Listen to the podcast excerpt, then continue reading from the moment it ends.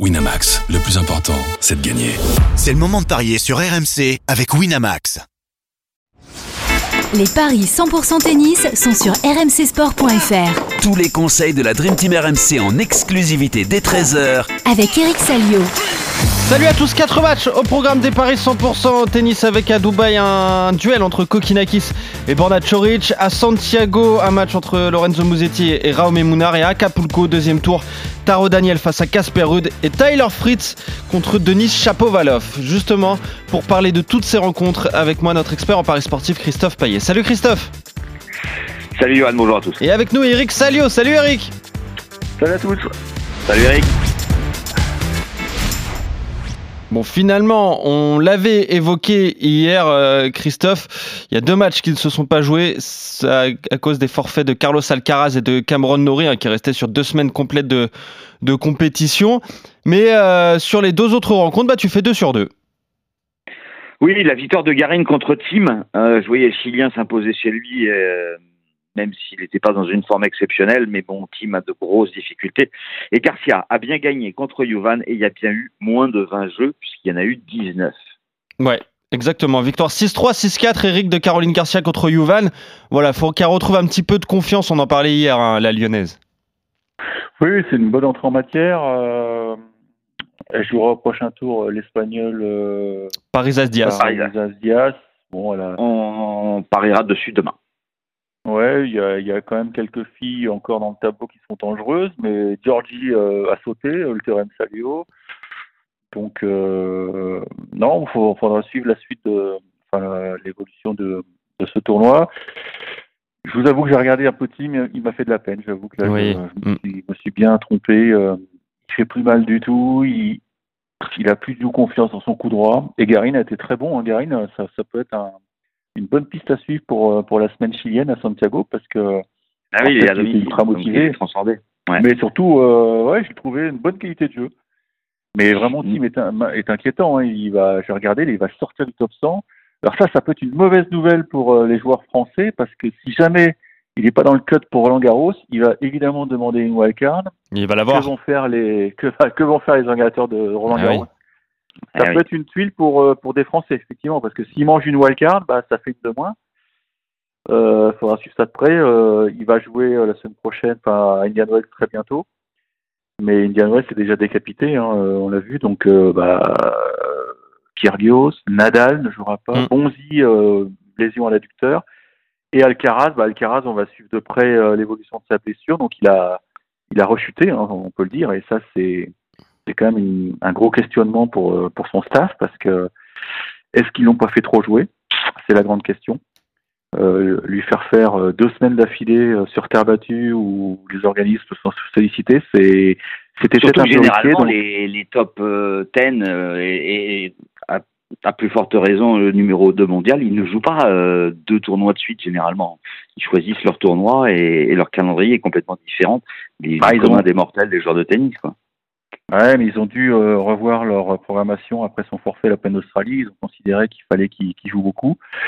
Ouais. Euh, il a une dizaine de jours pour se soigner, mais c'est grade 1 apparemment. Alors je suis pas médecin, mais bon, c'est pas peut-être pas si méchant, mais je pense que pour lui, ça va être horrible quoi, de savoir que le muscle euh, en haut de la cuisse est, est très fragile. Puis là, il va retourner sur dur. Alors parce Ouais. Moi, j'ai toujours entendu dire que le- quand même la- le dur est plus traumatisant que la terre battue parce que tu peux glisser, tu peux amortir des chocs. Bien sûr. Ouais. Euh, attention, attention, parce que là, il est en train de, de, de foirer son début d'année, Alcaraz, et ça m'inquiète un peu. Et j'espère que le, le staff euh, est tout petit soin pour lui, parce que faut pas faire n'importe quoi. Hein. Bon, Nadal, on l'a bien vu, il est forfait pour Indian Wells, pour Miami, il va reprendre probablement à Monte Carlo. Mais là aussi, euh, les Espagnols sont pas à la fête. hein. Non Ouais, exactement. En plus, il a des points à défendre. Carlos Alcaraz, notamment euh, avec euh, ce tournoi de Miami qu'il avait remporté oui, sûr, ouais. La saison dernière et euh, Indian Wells, ça débutera dans une semaine tout pile. hein. Ça, ça débute un, un mercredi comme d'habitude. Mercredi toujours. ouais. Euh, donc ça sera le, le 8 mars dans, dans une semaine. On va parler des rencontres du jour avec euh, à Dubaï. On va commencer euh, dans l'ordre chronologique de la journée avec un deuxième tour entre Tanasi Kokinakis, l'Australien 101e mondial, et Borna Choric, 20e mondial, le, le Croate, mais qui qui n'évolue pas non plus à, son meilleur niveau et des cotes finalement assez équilibrées, Christophe.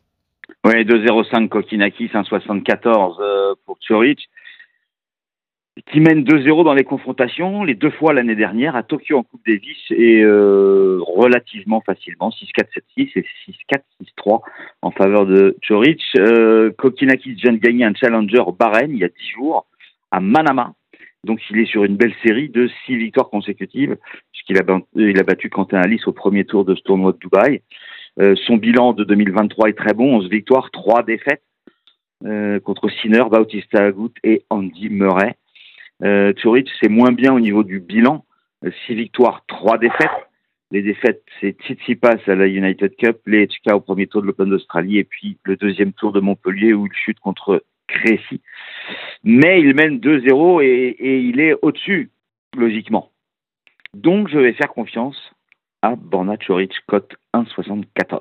Ok, victoire du Croate pour toi, euh, Christophe. C'est vrai que en général, en début de saison, Eric Kokinakis, il est, il est très bon. C'est après que ça se complique. Mais voilà, il, a fait un bon tournoi à Adelaide chez lui euh, pour euh, débuter sa, sa, saison. Ensuite, à l'Open d'Australie, bah, il y a ce magnifique combat contre euh, Andy Murray. Puis là, il vient de gagner à Challenger. Donc finalement, c'est un joueur plutôt en confiance. Hein. Moi, je, je pencherais plutôt pour la dynamique australienne parce que Chorich a très peu joué là depuis Montpellier. il s'est de nouveau fait mal à l'épaule. Et en fait, il, il, galère quand même avec son, son, physique. On se souvient qu'il avait été longtemps éloigné. Alors, il y avait eu ce fantastique tournoi, euh, c'était à Cincy, hein, où il, il décroche le pompon là, alors qu'il venait de nulle part. Mais moi, j'ai toujours des doutes sur ce mec. C'est dommage. En plus, bon, il, on n'a on n'a pas pu le tester là hier puisqu'il a joué euh, Evans. Hein, Evans, il a, il a renoncé très vite. Donc, euh, c'est ça exactement. Vraiment, il y a, il y a un gros point d'interrogation sur l'état de forme de Chorich. Alors que Kokinakis, euh, oui, lui, on bah, il a sa place. Hein. Ouais. Il a sa place. C'est vrai que même si le challenger de, de Bahreïn n'était pas très relevé, bah faut les gagner ces matchs-là. Faut les gagner. Je crois qu'il a eu un match dur contre Popirine. Euh, il est en confiance. Il est en train de retrouver le top 100. Donc euh, il y a quand même pas mal de nuages qui s'éloignent autour de lui parce qu'il va être tableau normalement à, à Roland. Donc ça c'est pour un joueur c'est très important. Il a, il a été bon contre Alice parce qu'Alice a servi le feu comme d'habitude, mais il a, il a eu très peu de balles de break à défendre, donc ça prouve que son jeu est bien en place. Moi, je... Lui aussi, il sert très bien. Ouais, il sert très bien, non, mais 16 ace hein, contre euh, Alice pour Kokinakis. Il doit avoir quand même des regrets. Euh, son match contre Andy Murray, il mène 2-7-0. Euh, enfin, il doit le boucler ce match. Il n'arrive pas à le faire. Bon, bah, tant pis pour lui. C'est vrai qu'il a du mal à s'en mettre, mais moi j'ai confiance en lui. C'est un bon joueur qui est très physique, qui enfin débarrassé de Pépin. Moi, je joue Kokinakis. Ok, et la cote est belle. 2,05. Voilà, 2,05 pour un peu plus que, que doubler la mise. Vous êtes euh, pas d'accord. Hein toi, tu joues Chorich, euh, Christophe. À Santiago, maintenant, deuxième tour également. Lorenzo Musetti, 18e mondial, tête de série numéro 1 de ce tournoi. Il a été bail, donc il a profité d'un bail au, premier tour. Il est opposé à Raume Munar, l'espagnol, 66e. J'imagine que l'italien est favori, Christophe. Oui, 1,41 pour Musetti, 2,90 pour Mounard. Mounard, c'est euh, une victoire contre Tabilo ici et une autre à Buenos Aires contre Peya. Sinon, pas que des défaites. Deux victoires en 2023 en sept matchs. Il n'a pas beaucoup joué. Il a perdu contre Grigspur, ça évidemment c'est logique. Il a perdu contre Cirundulo, Zapata, Djere et Zercina, un joueur que je ne connais pas, un Serbe. Ça c'était au premier tour de l'Open d'Australie. Euh, Mouzetti, c'est moyen, euh, battu par Harris à l'Open d'Australie, par Varias au deuxième tour à Buenos Aires, premier tour à Rio. Donc il a, il a quand même des défaites euh, précoces dans les tournois. Il a battu cinq joueurs, mais alors euh, rien d'exceptionnel. Hein. Miligeni, Durazovic, Michalski, Sakel, Sakelardis et Kashin. Voilà. difficile de situer ces deux joueurs. On ne peut pas dire qu'ils soient au mieux de leur forme. Ce qui m'embête, c'est que euh, j'étais parti pour jouer Mouzetti, et je vais sûrement jouer Mouzetti parce qu'il a quand même plus de talent a priori que, que Mounard, mais ils se sont joués deux fois et l'Espagnol s'est imposé à chaque fois. Mais 2019-2021, alors il était quand même jeune Mouzetti en 2019, il est encore jeune d'ailleurs, mais pour moi il a plus de talent, donc je vais faire confiance à l'Italien à 1,41, mais c'est un match euh, risqué. Ouais. Il est né en 2002, Mouzetti, donc il avait 17 ans en 2019. Eh donc voilà, très jeune, mais c'est vrai que Il est décevant quand même, Lorenzo Musetti, en ce début de saison, Eric. On attendait beaucoup mieux de lui. Hein. Ouais. Non, c'est vrai, c'est c'est pas un début de saison fracassant. Alors pour, Surtout à Rio et à euh, Buenos Aires, il, fait deux contre-performances, quoi, contre Jarry et Varilas.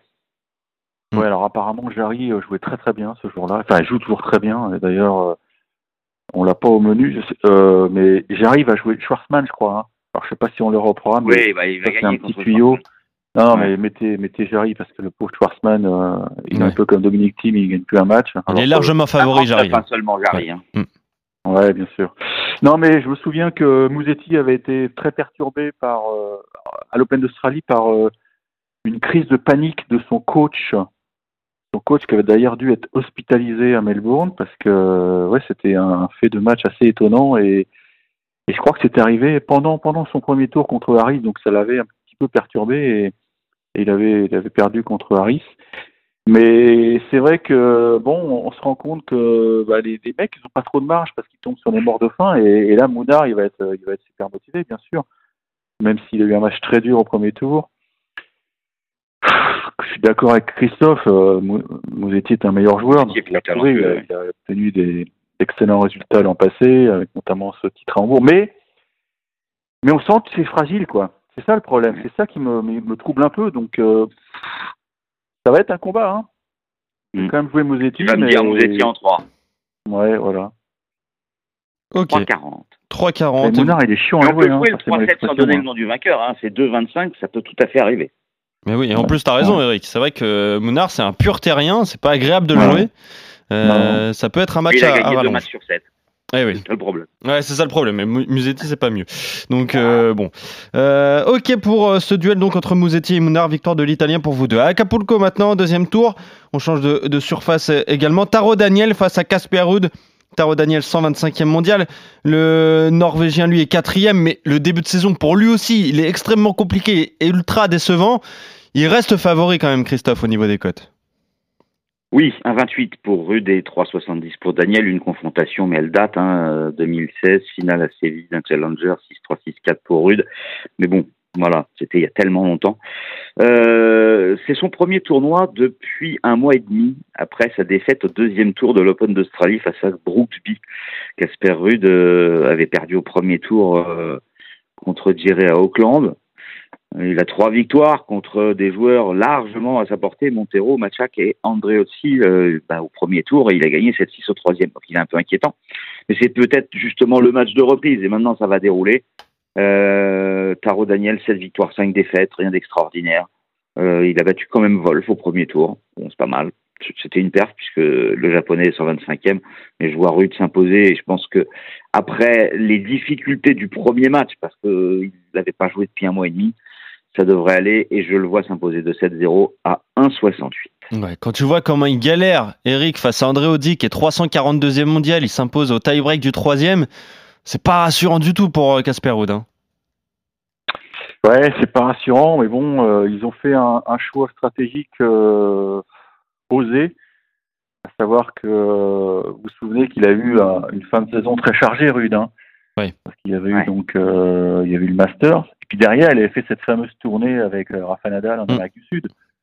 Donc Ouais, en tout fait, il n'a pas eu de vacances. Mm. Il n'a pas eu de vacances, donc euh, Donc il est arrivé à- l'Open d'Australie. Il est arrivé à, à Melbourne un petit peu cramé, il s'est fait, il s'est fait prendre. Et là, ils ont, euh, ils se sont mis autour d'une table avec leur équipe et ils se sont dit euh, bloc d'entraînement. On arrête la compète, ça sert à rien. euh, je suis cramé, donc il a pris ses vacances. euh, on va dire, il a dû prendre quelques jours de vacances après euh, après Melbourne. Et puis bloc d'entraînement parce qu'ils ont réalisé que ça servait à rien de d'y aller si tu es sur les ondes. Quoi. C'est peut-être pas un mauvais calcul. Maintenant, ça paiera peut-être pas tout de suite, mais c'est censé payer, euh, je pense. Hein, euh, enfin, je suis un peu, j'essaie d'être à leur place, mais euh, au printemps, quoi, parce qu'il a, il y a la terre battue qui arrive, il a, il a Roland Garros il a quelques points à défendre. Donc ils ont, euh, ouais, ils ont fait une, une trêve hivernale au mois de février. Bon. Et effectivement, ça s'est vu qu'il n'avait pas touché une raquette depuis longtemps. Il est, bah, j'ai pas vu le match, mais d'après les commentaires de, des, des, des, des suiveurs Twitter, euh, c'était pas bon du tout. Mais bon, il s'en est sorti. S'en est sorti, mais alors, euh, est-ce que, est-ce que ça va lui, que ça va suffire à leur donner de la confiance pour jouer un mec euh, quand même solide? Que Taro Daniel, en principe, c'est plus fort que André. Hein. Oui. Donc, euh, moi, je me. Sais pas trop quoi penser de ce match. Euh, Il y a peut-être une petite sensation à aller chercher. Parce que faut quand même pas s'attendre à des miracles euh, chez Rude, euh, à mon avis, cette semaine. C'est pour ça que moi j'allais hein. vous proposer rude et plus de 21 jeux à 2-10 dans un match serré. Ouais, mais moi, si je te dis Dan- Daniel, tu vas sauter au plafond, évidemment. Parce que, mais vu ce qu'il a montré au premier tour, euh, il, il va lui falloir du temps. Hein, c'est c'est normal, mais je pense qu'ils l'ont ils l'ont intégré dans le dans le calcul. Hein, euh, Acapulco, c'est qu'une étape. Le, le prochain, les prochains rendez-vous, bah, c'est Indian Wells Miami où il est plutôt. De toute façon, il est bon sur toutes les surfaces, Rude. Hein, Mm. Voilà. Pas de souci. Moi, je vais tenter la, la surprise parce que euh, je me dis que ça rentre dans un processus et que Taro Daniel, euh, bah, il a, il a déjà sorti des bons mecs. Il est capable. euh, il est physique, hein, ce mec-là. Il est physique. euh, et si Rude n'est pas, est pas réglé, bah, ça peut. Tu veux pas te ça- contenter de Taro Daniel remporte au moins un 7 à 1,78 Oui, mais là, je suis petit joueur, tu vois. Et, Oh. et comme Bah, je- Comme d'habitude, en fait, c'est un peu ta spécialité. Bah oui. Non, mais comme je m'en veux d'avoir euh, d'avoir euh, Tim m'a déçu, Ah oui, Ah auprès des parieurs. Donc là, je tente le gros coup. Je tente Ok. Taro Daniel. c'est bien. T'as envie de te rattraper? J'ai un gros coup qui va qui va je vais en faire un gros coup là. euh, Bon, Manarino, euh, on a- on l'a pas dit, mais Manarino, il n'a pas exploité le, le. Oui, en plus, oui. Nori, il a perdu contre Himmer, le frère Himmer, l'autre. Mais non, je pense que Rude peut passer à trappe. Voilà. Ok. Bah, c'est la grosse cote. 3,70 Bah oui. la victoire de Taro Daniel. Voilà, et si vous voulez prendre un petit peu moins de risques, euh, Taro Daniel qui prend à 7, c'est 1,78. Autre match à Acapulco, on, a- on l'a teasé hier, ce choc entre Tyler Fritz, 5e mondial, et Denis Chapovalov, 30e. Et qu'est-ce que ça donne au niveau des cotes, Christophe? 1,64 pour Fritz et 2,25 pour Chapovalov. Je recherche, oui, ça n'a pas bougé. Euh, Taylor Fritz favori, il y a une certaine logique vu son classement, il est cinquième alors que Chapovalov est 30e et surtout Fritz est en forme depuis qu'il a mis les pieds sur le sol nord-américain. C'est cette victoire et une, seule défaite en demi-finale de Dallas contre euh, Wu. Hum, ensuite, il a, il a gagné euh, le tournoi de Delray Beach et au premier tour, il a battu Isner. Le seul problème, c'est que Chapovalov mène 5 à 2 dans les confrontations. Alors, il a gagné les trois premières, donc on peut dire que ça s'est équilibré depuis deux ans. Euh, ils en sont à 2-2 sur les quatre dernières. Tokyo Doha pour Fritz, Vienne et San Diego pour Chapovalov. Mais Chapovalov est toujours difficile à pronostiquer parce qu'il est tellement inconstant, il est capable du meilleur comme du pire. Mais je trouve que Fritz est au-dessus déjà depuis un peu plus d'un an. Donc je vais faire confiance à l'américain à 64, mais ça peut être une belle baston. Ouais, c'est un beau match, ça, Eric, entre Tyler Fritz et, et Chapovalov. Hein Bah, écoute, que les spectateurs en profitent parce que euh, vu comment le tableau s'est dégarni, euh, en plus hier ils ont une journée avec des abandons. Enfin Ouais, bref, c'est ça, ouais. Mm. je pense que le directeur d'Acapulco il fait un peu grise mine là. Écoute, euh, on, on l'a pas souligné, hein, euh, mais c'est le moment de le dire. Fritz a décroché cette semaine le meilleur classement de sa carrière. Et Oui, vous savez quel était le, le dernier américain à être top 5 Rodic Eh oui, c'était Andy Roddick. Oui, bien sûr.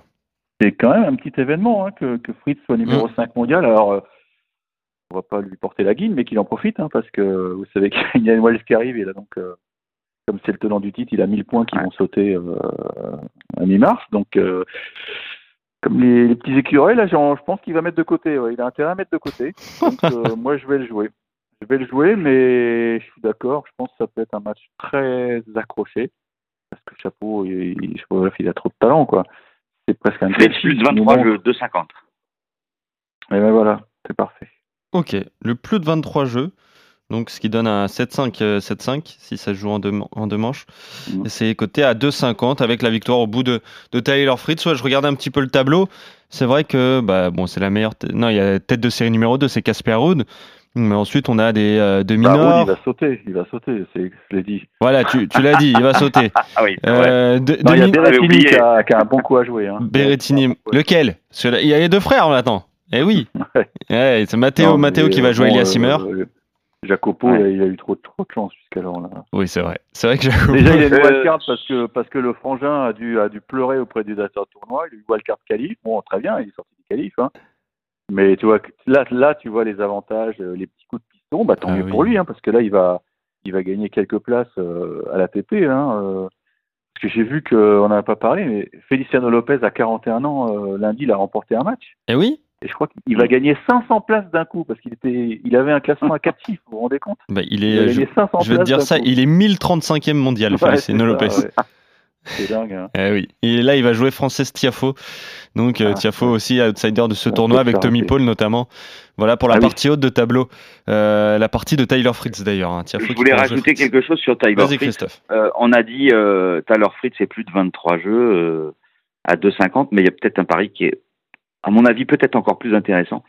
Fritz gagne, mais il y a un tie-break dans le match, c'est 3-0-5. Mhm. Je l'avais proposé dimanche sur la finale entre Urkas et Bonzi, C'est passé. ouais. et c'est passé. Mm. Ouais, tout à fait. Ça peut être un, un coup à tenter. Le tie-break, Eric, c'est pas un coup sûr, mais ça peut, ça peut se jouer en tout cas entre les- ces deux joueurs. Bah, ce sont ouais, deux mecs qui, qui servent bien, surtout Fritz. Ouais.